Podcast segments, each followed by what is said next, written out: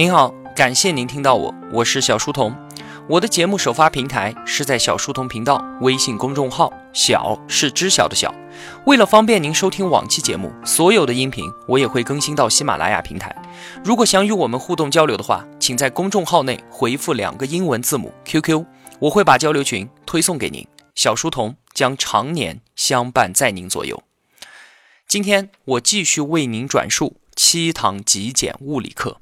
第三课粒子。上节课啊，我们说到了宇宙里面有光和其他的物质在运动。光呢是由光子组成，这是爱因斯坦凭借直觉所想象出来的光的威力。我们看到的物体都是由原子所组成的，原子呢由一个原子核和围绕着它的电子所构成，原子核由紧密聚集在一起的质子和中子所构成。质子和中子呢，则是由更小的粒子所构成的。美国物理学家盖尔曼为它们取名为夸克。我们所接触到的每一样东西，都是由电子和这些夸克组成。夸克之所以能够在质子和中子里面被粘在一起，是因为一种物理学家们称作为胶子的粒子，它是从英文的胶水变化而来的。虽然啊，他们在取名字的时候，并没有发觉这个词有一点可笑。我们身边的所有物体都是由电子、夸克、光子和胶子组成，它们就是粒子物理学当中所讲的基本粒子。除此之外呢，还有几种粒子，比方说中微子，它就布满了整个宇宙，但并不跟我们发生任何的交互作用。希格斯玻色子，它是在不久之前日内瓦欧洲核子研究中心的大型强子对撞机发现的粒子。但是这些粒子啊，并不多，只有不到十种。这些少量的基本原料，就如同是大型乐高玩具当中的小积木一样，靠它们建造出了我们身边的整个物质世界。量子力学描述了这些粒子的性质和运动方式。这些粒子啊，当然并不像是小石头那样真实可感，而是相应的场的量子。比方说，光子就是电磁场的量子，它们的消失和重现都遵循着量子力学的奇特定律。就是说，存在的每一样东西，它都是不稳定的，永远都是从一种相互作用跃迁到另一种相互作用。即使我们观察的是空间中一块没有任何原子的区域，但是我们依然可以探测到粒子的微小涌动。彻底的虚空是不存在的。就像是最平静的海面，我们凑近了来看，依然会发现微细的波动，还有震荡。构成世界的各种场也会轻微的起伏波动。我们可以想象啊，组成世界的基本粒子就是在这样的不断波动当中，不断的产生，不断的消失。这就是量子力学和粒子理论所描述的世界。这和牛顿的世界相去甚远。在牛顿的世界里面啊。冰冷的小石头在不变的几何空间当中，沿着精准而漫长的轨道，永恒不变的运动着。而量子力学和粒子实验告诉我们，世界是物体连续的、不停歇的涌动，是稍纵即逝的实体不断出现和消失，是一系列的震荡，就像是二十世纪六十年代时髦的嬉皮世界，那就是一个由事件而非物质所构成的世界。粒子理论的细节啊，在二十世纪五十到七十年代的时候，逐渐得到了完善。那参与这项工作的有二十世纪最伟大的物理学家理查德·佛曼和盖尔曼，还有一群举足轻重的意大利人。这些细节的构建导出了一个复杂的理论，它建立在量子力学的基础之上，被称为基本粒子标准模型。这是一个不太浪漫的名字哈。二十世纪七十年代，在其所有的预测被一系列实验证实了之后，这个标准模型最终得以确立。在一九八四年，意大利现在的参议员卡洛·卢比亚还凭借这个模型的首批数据获得了诺贝尔奖。二零一三年，希格斯玻色子的发现完成了标准模型确认工作的最后一环。虽然已经有一系列的成功实验。但是物理学家们却从未有真正认真的看待这个标准模型。这个理论至少是第一眼看上去，它是零零碎碎、东拼西凑的。它由不同的理论和方程集结而成，看不出有什么清晰的秩序。它描述了某些场通过由某些常数决定的某些力的相互作用，表现出某些对称性。这距离广义相对论和量子力学的简洁方程还非常的遥远。标准模型方程对于世界进行预测的方式也是复杂的离谱。直接用这些方程会得出毫无意义的预测，因为计算出来的每一个数它都是无穷大的。要得到有意义的结果，就必须假定参数本身它就是无穷大，才能够抵消荒谬的结果，让它们变得合理。虽然啊，它在实际运用上面还是可行的，但是那些追求简洁的人仍然觉得它有所欠缺。爱因斯坦之后，二十世纪最伟大的科学家，量子科学最重要的建立者，标准模型第一个也是最主要的方程作者，叫做保罗·狄拉克。在他生命的最后几年啊，他曾经反复的表达他对这一状态的不满。他说：“我们根本就还没有解决这个问题。”近几年呢，标准模型还出现了一个明显的缺陷，就是天文学家们发现啊。在每一个星系的周围都存在着一团巨大的云状物，我们是通过它对星体的引力和它使光发生偏折的现象，才间接发现它的。我们没有办法直接的看到这一团巨大的云，也不知道它是由什么所组成的。科学家们提出了很多的假设，但却没有一个说法能够说得通。很明显啊，那个东西就在那儿，但是它具体是什么，我们却无从知晓。今天。我们把它称之为暗物质，它是一种无法用标准模型来描述的东西，不然我们也就不会看不见它了。它不是原子，也不是中微子，更不是光子。亲爱的同学们，天空和大地上存在着超出我们的哲学或者是物理学想象的东西，这也不是什么新鲜的事情了。就在不久之前，我们甚至还在怀疑无线电波和中微子的存在呢，尽管它们已经充满了整个宇宙。迄今为止啊。标准模型仍然是解释物质世界最好的理论，它的预测全部都得到了证实。除了暗物质和广义相对论当中被描述为空间曲率的引力之外，对于其他的，它都很好的解释了我们已知世界的方方面面。曾经有人提出其他的理论，试图替代标准模型，但是都被实验推翻了。比方说，二十世纪七十年代就有人提出了一个叫做 SU 五的理论，它看起来很不错，用一个更简洁优雅的结构取代了标准模型当中无序的方程。这个理论啊，它预测说质子会以一定的概率衰变，分解成为电子和夸克。为此呢，科学家们制造了很多的巨型仪器来观测质子的衰变。但是由于衰变需要太长的时间，有一些物理学家呢，为寻找可观测到的质子衰变，奉献了自己的一生。可是啊，直到今天还没有人观测到它。SU 五这个漂亮的理论虽然简洁美妙，但是却没有得到上帝的青睐。同样的故事也许正在上演。有一种被称为超对称的理论，预言存在一种新的粒子。在整个物理生涯当中，我不断的听说有同事在满怀信心的期待着这些粒子被发现。但是随着时间的流逝，一天天、一月月、一年年、数十载，这些对称粒子依然没有现身。物理学史并非是只有成功的，所以我们现在还是只能依赖于标准模型。它可能不太优美，但是用来解释我们周围的世界却是非常的好用。谁知道呢？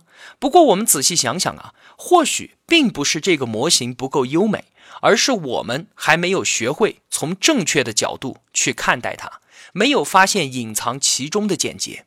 如今啊，我们对于物质的认识是这样的：屈指可数的几种基本粒子，不断的在存在和不存在之间震动。起伏充斥在似乎一无所有的空间当中，它们就像是宇宙字母表里面的字母，以无穷无尽的组合讲述着星系、繁星、阳光、山川、森林、田地，以及节日里孩子脸上的笑容和星光璀璨夜晚的漫长历史。第四课：空间的颗粒。我们前面介绍的这些物理理论啊，尽管有一些晦涩复杂。并且有的问题仍然是悬而未决，却已经比过去更好地描述了我们的这个世界。我们本该对此心满意足，可是事实呢，却并非如此。在我们所了解的物理世界的中心，就存在着一个悖论。我们说过啊，二十世纪物理学的两颗明珠是广义相对论和量子力学，前者呢是宇宙学、天体物理学、引力波、黑洞以及其他许多研究的起源，而后者呢。则是原子物理、核物理、基本粒子物理等等学科的基础。这两个理论带来了丰富的成果，奠定了当代科技的基石，彻底改变了我们的生活方式。但这两个理论它不可能同时正确，至少依照目前的形势，它们就是相互矛盾的。如果说啊，一个大学生早上去听了广义相对论的课，下午呢他又听了量子理论，可能他就会觉得，是不是讲课的教授们都犯糊涂了？或者怀疑他们是不是至少有一个世纪都没有交流过了？不然为什么早上的世界还是弯曲的空间，所有的东西都是连续的，而到了下午呢，它就变成了一个能量量子跃动的平直空间了呢？悖论在于两个理论它都非常的好用。大自然就像是一位年长的智者，有两个人跑去找他解决争端，听了第一个人所说的话，智者说：“你说的有道理。”第二个人呢，坚持为自己辩解。智者听完之后，也对他说：“你说的也有道理。”那智者的夫人在另一个房间里面听到了他们的谈话，大声说道：“但是他们两个不会说的都有道理吧？”智者认真思考了一下，点点头说：“你说的也很有道理。”一群散布于五大洲的理论物理学家正在努力地解决着这个问题。这个研究领域被称为量子引力。他的目标啊，就是找到一个理论，也就是一系列的方程，来解决现在这种精神分裂的局面。物理学已经不是第一次面对两个看起来完全对立的伟大理论了。过去啊，每一次成功将相互矛盾的两个理论统一的时候，我们的世界观就产生了巨大的飞跃。牛顿他就整合了伽利略的抛物线运动和开普勒的天体椭圆运动，发现了万有引力。麦克斯韦呢，将电和磁的理论结合起来，提出了电磁场的方程。爱因斯坦是在解决电磁学和经典力学明显冲突的时候，发现了相对论。因此啊，物理学家发现这种伟大理论之间的矛盾的时候，他们是兴奋不已的，因为这是一个难得的机会。我们是否可以建立一个思考世界的概念框架，来兼容上述的两种理论呢？在这里。在科学的最前沿，在人类认知能够抵达的最边界，科学变得越发的迷人了。它闪耀在对原初想法的锻造中，在直觉和尝试里，在那些被选择又被放弃的道路上，在不断产生的热情当中，在努力与想象那些从未被想象过的事情。二十年之前，这个领域还是一团迷雾。现在呢，道路已经出现了，唤起了大家的乐观和热情。然而啊。道路不止一条，因此不能说问题已经解决了。多样性引发了争论，但是啊，这是健康的。在迷雾完全消散之前，相互的批评、各抒己见都是有益而无害的。解决这个问题，一个最重要的尝试是一种叫做圈量子引力的研究方向。许多国家的研究小组都是在从事着相关的研究。圈量子引力试图把广义相对论和量子力学结合起来。这个尝试非常的谨慎，他只使用这些理论当中已经有的假设，适当的改写两个理论，使它们能够相容。但是他的结论啊，依然相当的激进。他又一次深刻的改变了我们看待世界结构的方式。圈量子引力的中心思想很简单：广义相对论告诉我们，空间不是一个静止的盒子，而是在不断的运动，就像是一个移动中的巨大软体动物。可以被压缩，可以被扭曲，而我们呢是被包裹在其中的。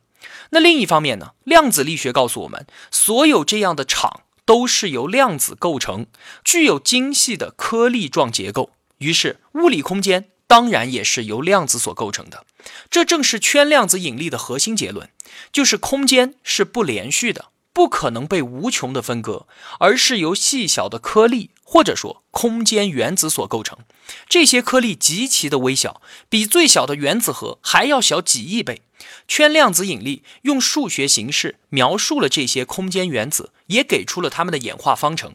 它们被称为圈。或者说被称为环，因为它们是环环相扣的，形成了一个相互关联的网络，从而编织出了空间的纹理，就像是密集织成的锁子甲上面的小铁环一样。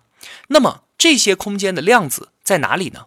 它们不存在于任何的地方，也不存在于空间之中，因为它们本身就是空间。空间就是一个个引力量子相互勾连而成的。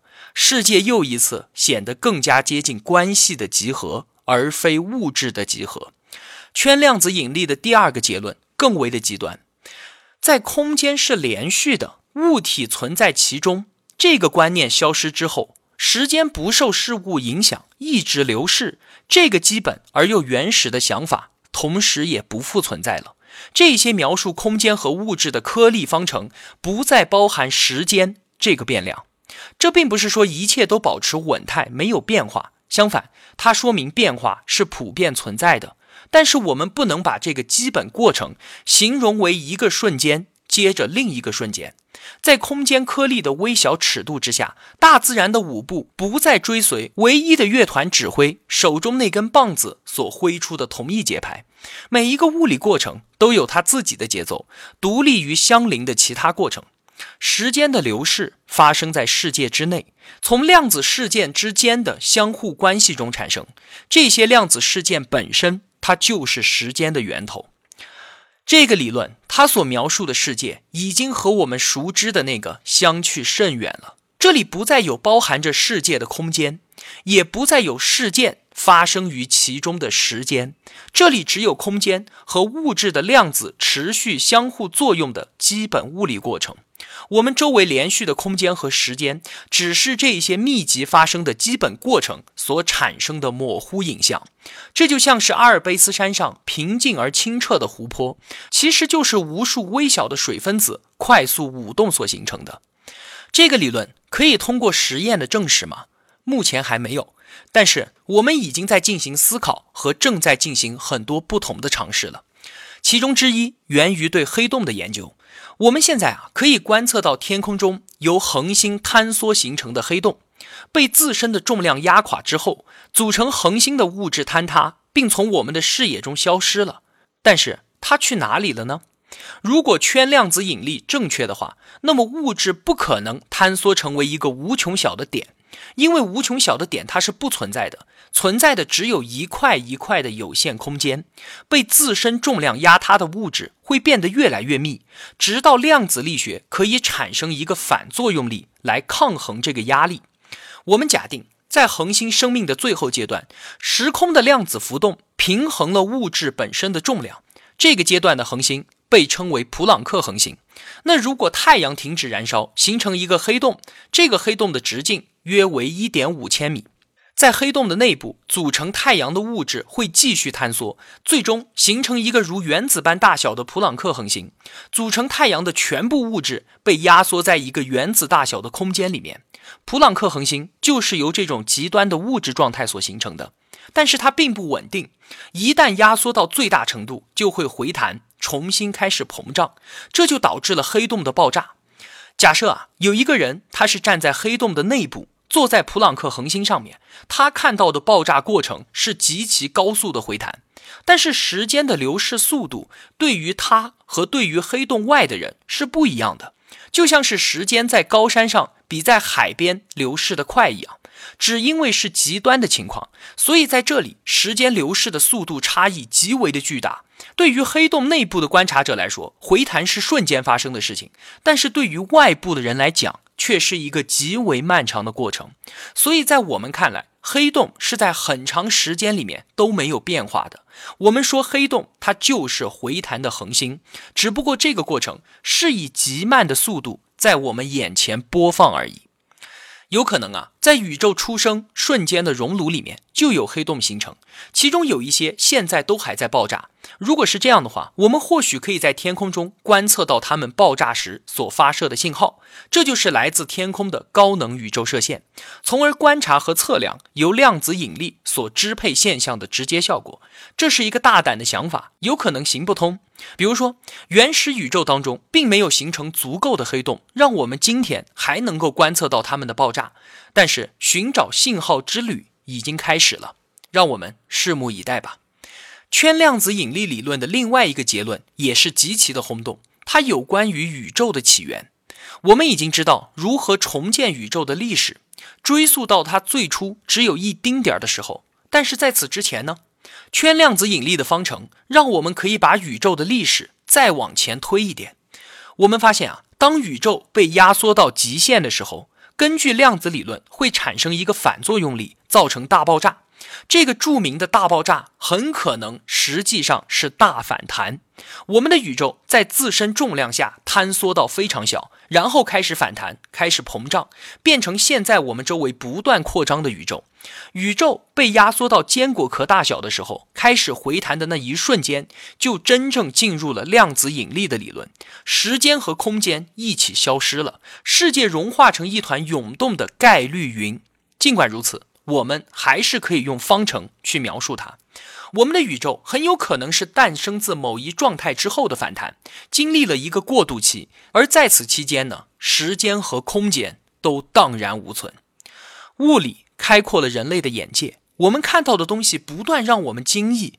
我们认识到啊，人类的脑子里面全部都是偏见，我们对于世界本能的认识是片面和狭隘的。世界在我们的眼前不断变化，我们对它的认识也在一点一点的不断深入。地球不是平的，不是静止不动的。如果我们把二十世纪物理学所有的发现放在一起，得到的线索会完全推翻我们以往对于物质、空间和时间的认识。